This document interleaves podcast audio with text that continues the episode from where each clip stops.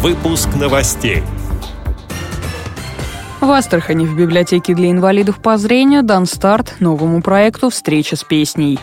Общественный корреспондент радио ВОЗ Олеся Гавриленко отмечена специальным призом международного конкурса. Москва готовится к первому чемпионату России по самбо среди спортсменов с инвалидностью по зрению. Далее об этом подробнее в студии Дарья Ефремова. Здравствуйте.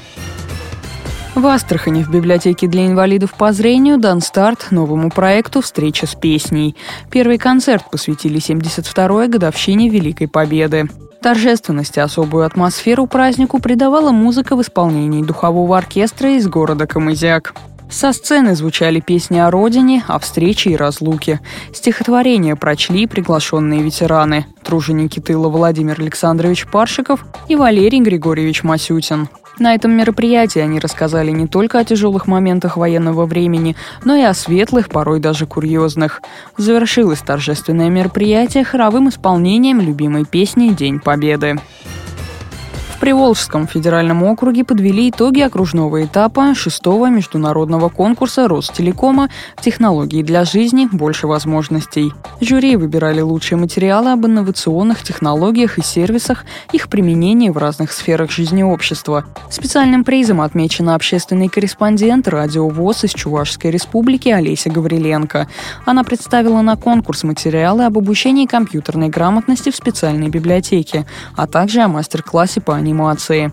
Отмечу, что в этом году на конкурс из регионов России журналисты и блогеры прислали более тысячи работ. От участников из Приволжского федерального округа на конкурс поступило более 150 материалов. Наиболее активными участниками стали представители Самарской и Пензенской областей, а также республик Башкортостан, Татарстан и Чувашии. Больше всего работ было заявлено в номинации «Интернет-СМИ».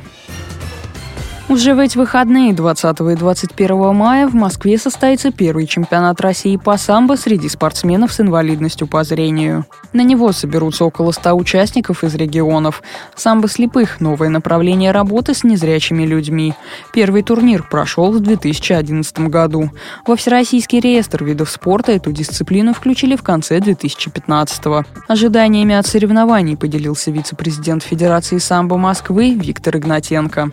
Четыре года э, вот с Романом Новиком, как председателем комиссии во Всероссийской Федерации, мы проводили турниры, и вот добились того, что Минспорта признал наш вид спорта. И в этом году состоится первый чемпионат России, на который мы планируем, что приедут где-то более 30 регионов, потому что у людей есть большая заинтересованность в данных мероприятиях.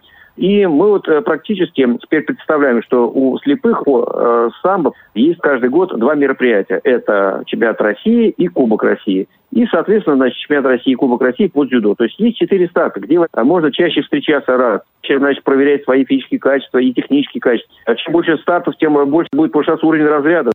Мы очень надеемся, что э, первый чемпионат пройдет у нас успешно. Э, ребята поймут, что есть ряд стартов. И, собственно говоря, надеемся на перспективу дальнейшего развития. Уже на следующие годы можно думать и о международных стартах. Место проведения первого чемпионата России по самбо среди слепых – спортивно-оздоровительный комплекс Московского государственного строительного университета. С этими и другими новостями вы можете познакомиться на сайте Радио ВОЗ. Мы будем рады рассказать о событиях в вашем регионе. Пишите нам по адресу новости собака. А я желаю вам всего доброго и до встречи.